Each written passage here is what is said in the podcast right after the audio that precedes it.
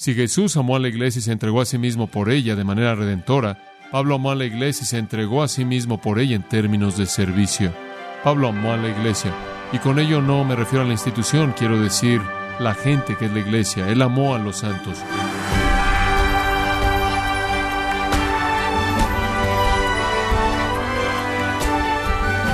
Le saluda su anfitrión Miguel Contreras en su programa Gracias a vosotros con el pastor John MacArthur. Ministrar en la iglesia con amor no significa ser alegres y aduladores, sino trabajar arduamente. ¿Se ha preguntado cómo puede manifestar su amor en la iglesia local a la que pertenece? ¿Es usted reconocido por ser una persona amorosa? Quiero invitarle a que nos acompañe en el programa de hoy, cuando John MacArthur nos habla de este tema tan importante en la serie Por el amor de la Iglesia, aquí en Gracia a vosotros.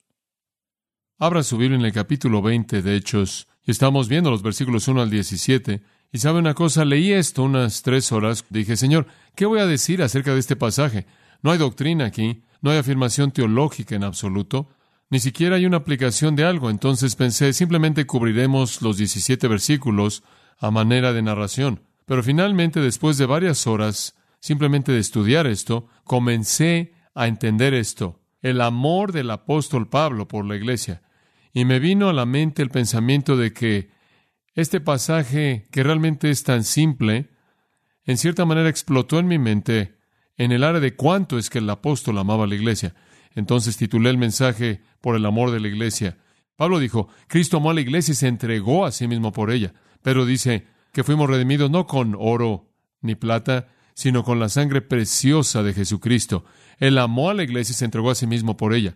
Y yo pensé, si Jesús amó a la iglesia y se entregó a sí mismo por ella de manera redentora, Pablo amó a la iglesia y se entregó a sí mismo por ella en términos de servicio. Pablo amó a la iglesia.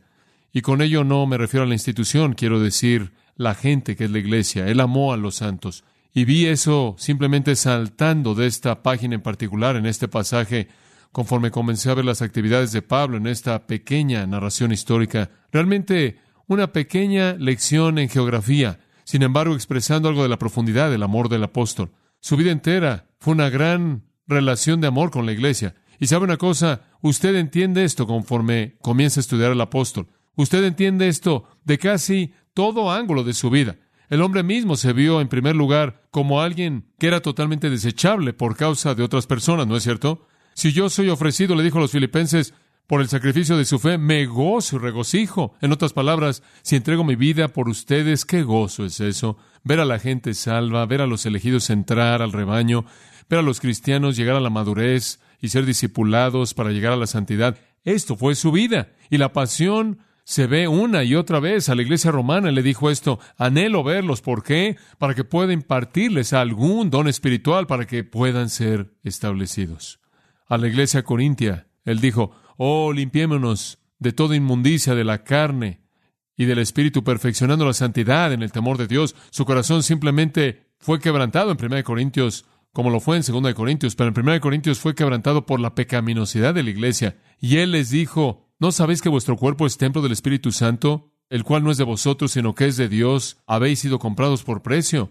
A la iglesia Gálatas, recuerda lo que él les dijo, oh Gálatas insensatos, ¿quién os engañó?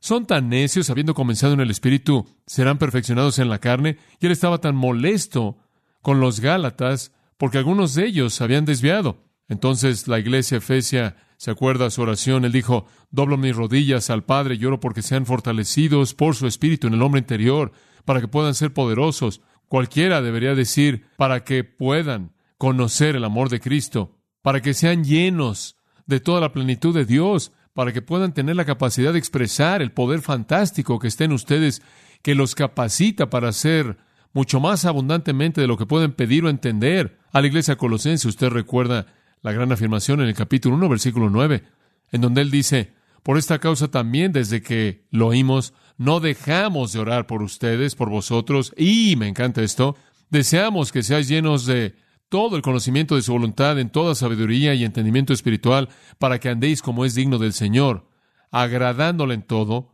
llevando fruto en toda buena obra, y aumentando en el conocimiento de Dios. El deseo de su vida fue ver a los santos madurar. A la iglesia tesalonicense él dijo en el segundo capítulo, versículo 9, Vosotros os acordáis, hermanos, de nuestro trabajo y labor, porque día y noche trabajamos para que no fuéramos carga a ninguno de ustedes. Les predicamos el Evangelio de Dios. Ustedes fueron testigos. Y también cuán santa y justamente e, y de manera irreprensible nos conducimos entre ustedes los que creyeron. Ahora escuchen. Como saben cómo os exhortamos y animamos y mandamos a cada uno de vosotros como un padre con sus hijos para que andéis como es digno de Dios. Esta fue su pasión. Él amó a la iglesia porque él amó a Cristo. Y creo que emanó de Primera de Juan, capítulo 5, versículo 1, de ese principio en donde dice ahí que todo el que ama a Dios ama a aquel a quien Dios engendró. ¿Se acuerda de ese versículo? Y si yo realmente amo al Señor Jesucristo, voy a amar a la iglesia que es de Él. Si usted tiene problemas amando a los hermanos, entonces está teniendo problemas amando al Salvador, porque todos son de Él. Él tiene una relación de amor con todo creyente. Si usted tiene un problema, su problema es con amarlo a Él. Pablo no tuvo ese problema. Él amó a la iglesia y él estaba dispuesto a entregarse por ella, no en redención, sino en términos de servicio. Por causa de la iglesia, usted se acuerda lo que él toleró. Vea por tan solo un momento un repaso para usted. Segunda de Corintios 11:23, y simplemente recuerde en su mente en el contexto de este estudio en particular de lo que Pablo enfrentó por amor de la iglesia. Pero observe el versículo 23. ¿Son ministros de Cristo? Como si estuviera loco hablo. Yo más. En trabajos más abundante, en azotes sin número, en cárceles más, en peligros de muerte muchas veces, de los judíos cinco veces he recibido cuarenta azotes menos uno, tres veces he sido azotado con varas, una vez apedreado, tres veces he padecido naufragio, una noche y un día he estado como náufrago en alta mar, en caminos muchas veces en peligros de ríos, peligros de ladrones, peligros de los de mi nación, peligros de los gentiles, peligros en la ciudad, peligros en el desierto, peligros en el mar, peligros entre falsos hermanos, en trabajo y fatiga, en muchos desvelos, en hambre y sed, en muchos ayunos, en frío y en desnudez. Ahora lo que me sorprende es que Pablo enfrentó todo esto y él fue un creyente en gracia total. Esto se oye como un hombre tratando de ganarse su camino al cielo, ¿no es cierto? Esto se oye como algún tipo de masoquismo o ciertamente algún tipo de legalismo, pero esta es la vida de un hombre que estaba totalmente consciente de que todo lo que él tenía lo tenía por la gracia de Dios y lo hizo por amor. Lo hizo por amor. Pero encima de todo eso, lo que realmente le cargaba fue el versículo 28.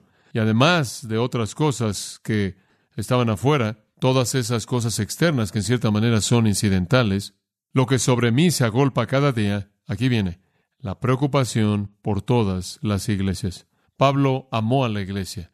Él se preocupó por la iglesia. No fue una responsabilidad que alguien le dio a él. Simplemente estaba en su corazón. Nadie lo puso a cargo de una iglesia. Él simplemente fue y las comenzó. Y la preocupación estaba incorporada. Las tristezas más grandes que Pablo enfrentó en su vida no fueron las que vinieron por ser golpeado, o estar en un naufragio, o ser apedreado. Las tristezas más grandes fueron esos desvíos en la iglesia. Y cuando el pecado entró a la iglesia, lo que despedazó su corazón fue la situación en Corinto. Y sabe una cosa, él estuvo tan afligido por la situación en Corinto, que cuando él se fue de Éfeso, como lo veremos en unos minutos, él estaba en tal ansiedad que estaba despedazado en el interior. Y él llegó a Troas y él estaba tan ansioso porque Tito regresara para darle el reporte de Corinto que él ni siquiera pudo quedarse en Troas y siguió predicando. Él cruzó a Macedonia simplemente esperando ansiosamente a Tito. Y cuando él finalmente se encontró con Tito y Tito dijo, oye, todo en Corinto está bien, él simplemente exhaló en alivio y la carga fue levantada. Él se preocupaba por sus iglesias, que el dolor más grande que jamás conoció fue el dolor del amor por la iglesia. Y cuando una iglesia estaba en pecado, lo despedazaba. Pienso en los Gálatas. Él escribió a los Gálatas casi en un estado de pánico. La construcción griega del libro de Gálatas es increíblemente difícil porque Pablo está apuntando en toda dirección, hablando emocionalmente. Y después pienso en la afirmación que él hizo, usted la recuerda, que él hizo cuando dijo, Demas me ha dejado, habiendo amado este mundo presente. Eso es lo que más le dolió. De hecho, lo que Juan Marcos le hizo realmente nunca se recuperó de eso por mucho tiempo. ¿Se acuerda que Juan Marcos lo dejó y la próxima vez en la que Bernabé quiso llevarse a Juan Marcos, Pablo todavía estaba tan afligido por eso que no lo dejó que viniera? Fue eso lo que lo despedazó debido a su amor. Fue eso lo que lo despedazó debido a que su amor fue la iglesia. Y el dolor que él sufrió, dijo él, cuento todas estas cosas como nada. Esto no es nada para mí, pero lo que fue algo para él fue la iglesia. Él amó a los santos y él amaba, le encantaba verlos madurar y crecer. Y él pasó su vida descargando ese amor en ellos. Escuche 1 Corintios 4:11. Y le voy a leer unos cuantos versículos. Puede seguir si gusta. 1 Corintios 4:11. Incidentalmente, él escribió 1 Corintios alrededor del tiempo del que estamos hablando. Entonces, esto es actual. Tenemos hambre y sed. Estamos desnudos, golpeados y no tenemos lugar donde vivir. Y trabajamos con nuestras propias manos. Él todavía se estaba ganando la vida. Siendo maldecidos, bendecimos. Siendo perseguidos, lo soportamos. Hombre, él fue un hombre paciente, ¿no es cierto? Siendo difamados, somos intrigados, somos hechos como la suciedad del mundo, la escoria de todas las cosas hasta este día. Y ahora me encanta esto. Él dice, he estado viviendo todo esto. Él dice, escribo estas cosas no para avergonzaros, sino como mis hijos amados para amonestaros. Porque aunque tengáis diez mil instructores en Cristo, sin embargo no tenéis muchos padres, porque en Cristo Jesús os engendré mediante el Evangelio. Por tanto, estoy rogando sobre mis rodillas, es lo que quiere decir, sed imitadores de mí, y usted sabe que este hombre estaba totalmente consumido con la responsabilidad de hacer discípulos de esa gente. Él dice, ¿saben lo que he estado viviendo por causa de ustedes? Simplemente acuérdense, tienen muchos maestros, solo tienen un padre, por favor no me dejen, por favor. Y por esta causa, versículo 17, envía a Timoteo, quien es mi hijo amado y fiel en el Señor, el cual los recordará de mis caminos que son en Cristo, como enseño en todos lados, en toda iglesia, porque estoy enviando a Timoteo simplemente para asegurarme de que todavía están siguiendo mis pasos. Dice usted, bueno, supuestamente él debe ser el ejemplo. Él dijo en otro lugar, sed imitadores de mí, así como yo de Cristo. Pero aquí está el corazón del hombre. Él amó a la iglesia. No leo en ningún momento en el sufrimiento del apóstol Pablo acerca de sus reacciones emocionales, siendo algo diferente de la fe y el gozo. ¿Qué hizo en Filipos cuando estaba ahí en el cepo, en la parte de adentro de la cárcel? Cantó. En otras ocasiones, cuando él estuvo en situaciones difíciles, él simplemente confió en Dios. Dice usted, ¿acaso él nunca lloró? Sí, él lloró mucho. Él lloró todo el tiempo. Él lloró una y otra vez. Dice usted, ¿por qué lloró? Le voy a mostrar por qué lloró. Hechos 20, 19.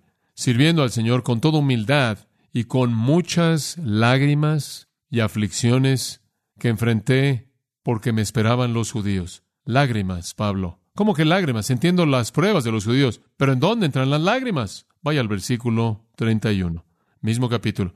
Por tanto, velad, acordándoos que por tres días no he cesado de amonestar día y noche con lágrimas. ¿Sabe en dónde vinieron las lágrimas? Ahora, no estoy haciendo una afirmación absolutamente exclusiva, pero el dominio de las lágrimas vino en la vida de Pablo, no debido a su dolor físico, sino debido a la ansiedad de enseñarle a los santos. Él enseñó con lágrimas. ¿Es correcto? Eso fue lo que simplemente despedazó su corazón. Él tuvo este deseo, como es expresado en Colosenses 1.28, a quien predicamos, amonestando a todo hombre y enseñando a todo hombre en toda sabiduría, a fin de presentar perfecto a todo hombre en Cristo Jesús. Por esto mismo laboro, el deseo de presentar a la iglesia completa y madura. Y él no podía enseñar sin lágrimas. Y usted se acuerda cuando él dejó Éfeso, él les dijo, lo que más me lastima es saber que cuando me vaya, Lobos rapaces entrarán, no perdonando al rebaño, y de vosotros mismos se levantarán falsos maestros. Oh, dijo él, os encomiendo a la palabra de su gracia que les enseñé por tres años con lágrimas. Él amó a la iglesia.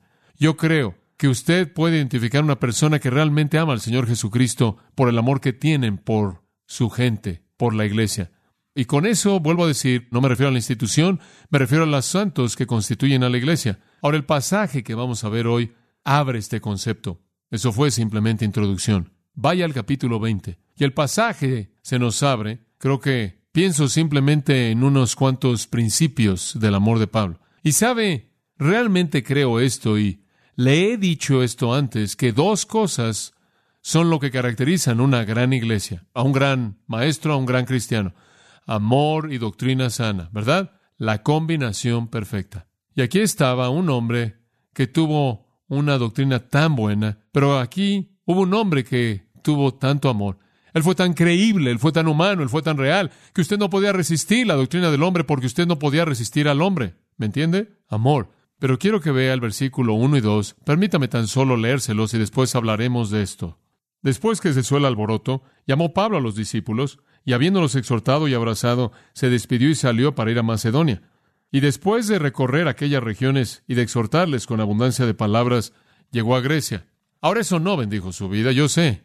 No hay muchas cosas ahí que lo hacen querer que usted salga corriendo y diga, alabado sea el Señor, aleluya, estoy alimentado. Pero entonces vamos a tratar de meter algunas cosas en los espacios en blanco y ver con qué terminamos. Para el apóstol Pablo, esta pequeña afirmación simple aquí, en cierta manera abre la grieta en la puerta para comenzar a ver su amor. Aquí hay un hombre que vivió y murió por la iglesia porque él amó al Cristo que compró a la iglesia. Veamos comenzando con su afecto. En primer lugar, su afecto.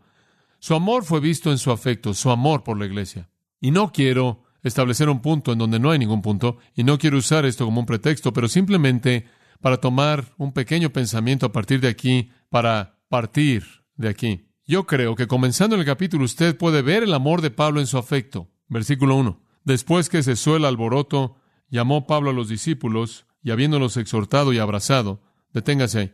Ahora, ¿sabe usted lo que fue el alboroto, no es cierto? Fue el alboroto en Éfeso. Usted recuerda que Pablo tuvo un gran ministerio en Éfeso y probablemente en ese entonces las otras seis iglesias en Asia Menor mencionadas en el libro de Apocalipsis también fueron fundadas, pero él tuvo un ministerio tan bueno ahí que la idolatría iba en picada. Y los plateros que hicieron los pequeños ídolos para Artemis realmente estaban enojándose porque estaban perdiendo dinero. Y entonces hubo una caída económica tremenda en el sindicato de plateros. Ellos dijeron, tenemos que detener a este hombre y hubo un alboroto y todos estuvieron ahí en el teatro durante dos horas gritando gran Artemis de los egipcios y finalmente todo fue silenciado por la autoridad y todo esto. Pero en cierta manera, todavía había una idea fomentando el odio anti-Pablo, anticristiano ahí en Éfeso. Y entonces, el alboroto. Esas son palabras interesantes también. La palabra alboroto es la misma palabra usada en Mateo 27, 24,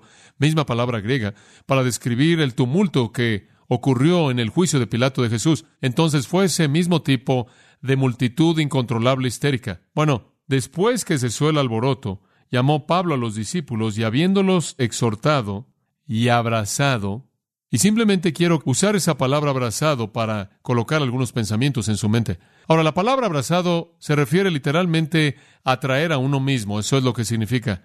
Tomar y jalar hacia uno mismo. Entonces es una palabra íntima en ese sentido. Pero se usaba para referirse a saludos que eran la costumbre entre gente del Oriente. De hecho, inclusive en la actualidad es una costumbre. Y de hecho se remontan, usted puede encontrar a gente abrazándose y dándose besos, desde Génesis 48.10 y también en segundo de Samuel, sé que es en el capítulo 19, versículo 39. Hay otros pasajes en el Antiguo Testamento en donde usted tiene eso. Entonces, es una costumbre de mucho tiempo. De hecho, se acostumbraba que cuando usted se quedaba con alguien y usted dejaba ese lugar, la gente con la que se quedaba lo acompañaba en su viaje tanto como un día o más que un día.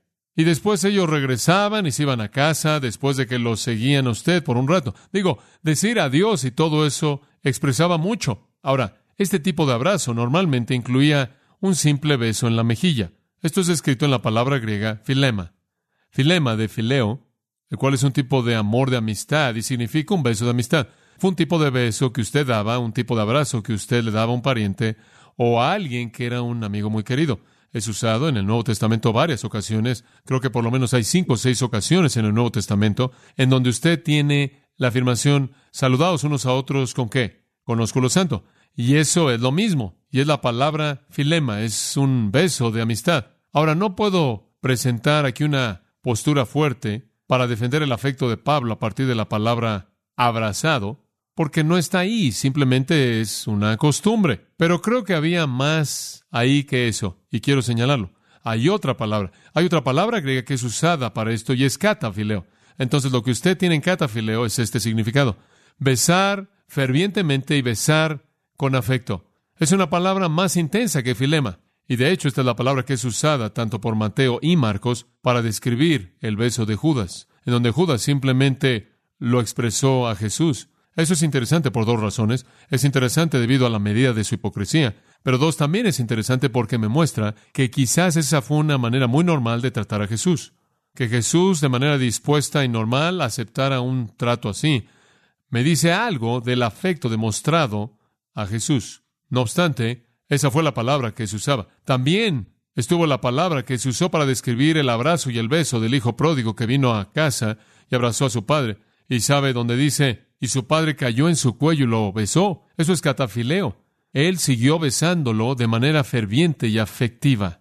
Una demostración tremenda de amor reducida a afecto físico real. Y no fue tanto una prueba de cuánto es que usted realmente amaba a alguien.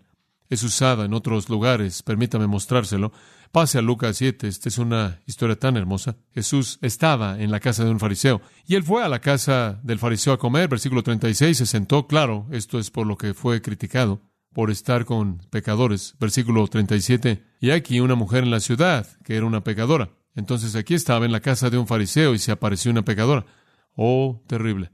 ¿Por qué es esto tan serio? Todas las mujeres son pecadoras. Bueno, eso es cierto, y también los hombres, ¿verdad? Y temo decir eso, pero esta es una pecadora de pecadoras. Sin duda alguna es una ramera y cuando ella supo que Jesús estaba comiendo en la casa del fariseo, ella trajo un frasco de perfume y se colocó a los pies de él, detrás de él llorando y comenzó a lavar los pies de él con lágrimas y después los limpió con el cabello de su cabeza y catafileo. Estuvo besando con afecto y fervientemente sus pies y ungiéndolos con el ungüento. Dice usted, ¿qué es esto? Bueno, el fariseo pensó que ella estaba tratando de seducirlo. Como puede ver en el siguiente versículo, el fariseo dice, este hombre si fuera un profeta, sabría qué tipo de mujer es esta. ¿Se da cuenta? ¿Qué es lo que realmente estaba haciendo ella? Ella era una mujer que probablemente había oído que Jesús podía perdonar el pecado y hacer una nueva criatura. Y ella vino a él con lo mejor que ella le podía ofrecer y derramó fervientemente el amor de ella y el afecto. Jesús se volvió al fariseo llamado Simón y le dijo, tengo algo que decirte. Él dijo, Maestro, dilo. Hubo cierto acreedor que tuvo dos deudores. Uno le debía quinientos denarios y el otro cincuenta cuando ellos no tuvieron nada que pagar. Él perdonó a ambos. Dime entonces, ¿cuál de ellos lo amará más? Simón respondió y dijo, supongo que aquel a quien le perdonó más. Y él le dijo, has juzgado correctamente. Se volvió a la mujer y le dijo a Simón, ¿ves esta mujer? Entré a tu casa, tú no me diste agua para mis pies, pero ella lavó mis pies con lágrimas y los limpió con el cabello de su cabeza. Tú no me diste un beso, pero esta mujer, desde que yo entré, no ha dejado de besar mis pies. ¿Cree usted que Jesús valoró eso? Claro que sí. Y no fue algún Dios plástico que estaba distante de la gente. Dice usted, ¿pero qué hay cuando le dijo no me toques a María? Bueno, usted tiene que conocer el griego, lo que él estaba diciendo. No te aferres a mí, María. Tengo que ascender. En otras palabras, no me puedo quedar. Tengo que irme y regresaré. Eso es lo que él estaba diciendo. Él no estaba hablando de que no me toques. Ella se estaba aferrando a él. No reconocí que eso era tan simpático, no sé. No, Jesús aceptó el afecto. De hecho, ¿sabe usted lo que él hizo? Él reprende suavemente a Simón por no besarlo. ¿No es eso interesante? ¿Sabe una cosa? A veces es tan fácil para la gente en lugares de liderazgo espiritual volverse muy distantes de la gente, como algún gran Dios apartado por alguna pared que nadie puede tocar. Eso no es verdad en Jesús, no fue verdad en Pablo. La mujer siguió besándolo y Jesús simplemente la puso a ella como un ejemplo de lo que debió haber sido hecho. Él dice, no lavaron mis pies, no me besaron. Y después se le dijo a ella, bueno, versículo 47, usted tiene que entender esta parte. Por tanto, te digo a ti, sus pecados, que son muchos, son perdonados, porque ella amó mucho. Porque a quien poco es perdonado, ama poco. Y le dijo a ella, tus pecados son perdonados. Es algo hermoso, algo hermoso. Observe de nuevo el uso de esta palabra catafileo en otro lugar, y esto es en Hechos 20:37, y aquí está el punto que quiero presentarles con respecto a Pablo. Hechos 20:37. Pablo dejó Éfeso en el capítulo 20, versículo 1, pero ya para el versículo 37 él está ahí de regreso, y él se vuelve a ir. Y aquí usted tiene una descripción más detallada del tipo de abrazo que se llevó a cabo. Mire, versículo 36 dice, y cuando él habló, se arrodilló y oró con todos ellos. Me encanta esto. Y todos lloraron y se aferraron y cayeron sobre el cuello de Pablo y Catafileo. Estuvieron besándolo fervientemente y con afecto. Dice usted, bueno, ¿qué te gusta de eso? Me gusta el hecho de que sintieron que podían hacer eso. Simplemente me gusta el hecho de que ellos sabían que Él los amaba. usted titubea por mostrar su afecto a alguien cuando usted no está seguro que esa persona tiene afecto hacia usted. Ellos cayeron sobre su cuello y lo besaron fervientemente y lloraron. Ellos sabían que él los amaba. Yo creo que hubo una demostración física del amor de Pablo de vez en cuando entre esas personas, inclusive en el área de abrazarlos. Y yo creo que es algo hermoso que ellos sabían eso. Me da gusto saber que Pablo no es un robot plástico que camina, que no es una especie de comentario bíblico manufacturado. Usted aprieta el botón y sale un versículo, ¿me entiende? Y le explica eso a él. Me da gusto que no es una máquina que repite una grabación. Me da gusto que es una persona viva que respira, en quien alguien puede caer y llorar y besar. Hay algo acerca de eso que me dice que él realmente amaba a esa gente porque ellos hicieron eso. Ellos sabían que él los amaba. Eso habla de su amor, creo yo.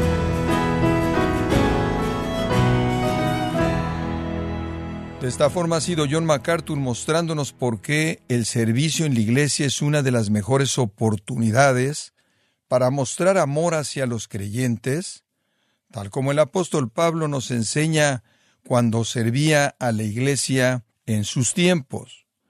Nos encontramos en la serie titulada Por el amor de la iglesia, en gracia a vosotros. Estimado oyente, le invitamos a leer el libro El plan del Señor para la iglesia, escrito por John MacArthur. Esta es una guía para la Iglesia con lecciones claves y eficaces sobre liderazgo. Lo puede obtener en gracia.org o en su librería cristiana más cercana. Y quiero recordarle también que puede descargar todos los sermones de esta serie por el amor de la Iglesia, así como todos aquellos que he escuchado en días, semanas o meses anteriores. Y tenga presente que puede leer artículos relevantes en nuestra sección de blogs, ambos en gracia.org. Si tiene alguna pregunta o desea conocer más de nuestro ministerio, como son todos los libros del pastor John MacArthur en español, o los sermones en CD que también usted puede adquirir, escríbanos y por favor mencione la estación de radio por medio de la cual usted nos escucha en Gracia a Vosotros. Es importante conocer no solo el país y ciudad de donde usted nos escucha, sino también la radio. Para quienes contactan nuestro ministerio por primera vez, pueden solicitar una copia del mensaje de promoción sin costo alguno, un mensaje por oyente únicamente. Si usted vive en los Estados Unidos o Puerto Rico, escríbanos a Gracia Vosotros, P.O. Box 4000 Panorama City, California 91412. O puede escribirnos a través del siguiente correo electrónico radio arroba gracia Esto ha sido todo por hoy y queremos agradecerle su sintonía de lunes a viernes en nombre de John MacArthur y del personal de este organismo invitándole para que nos acompañe en la próxima edición y así juntos continuar desatando la verdad de Dios un versículo a la vez en gracia a vosotros.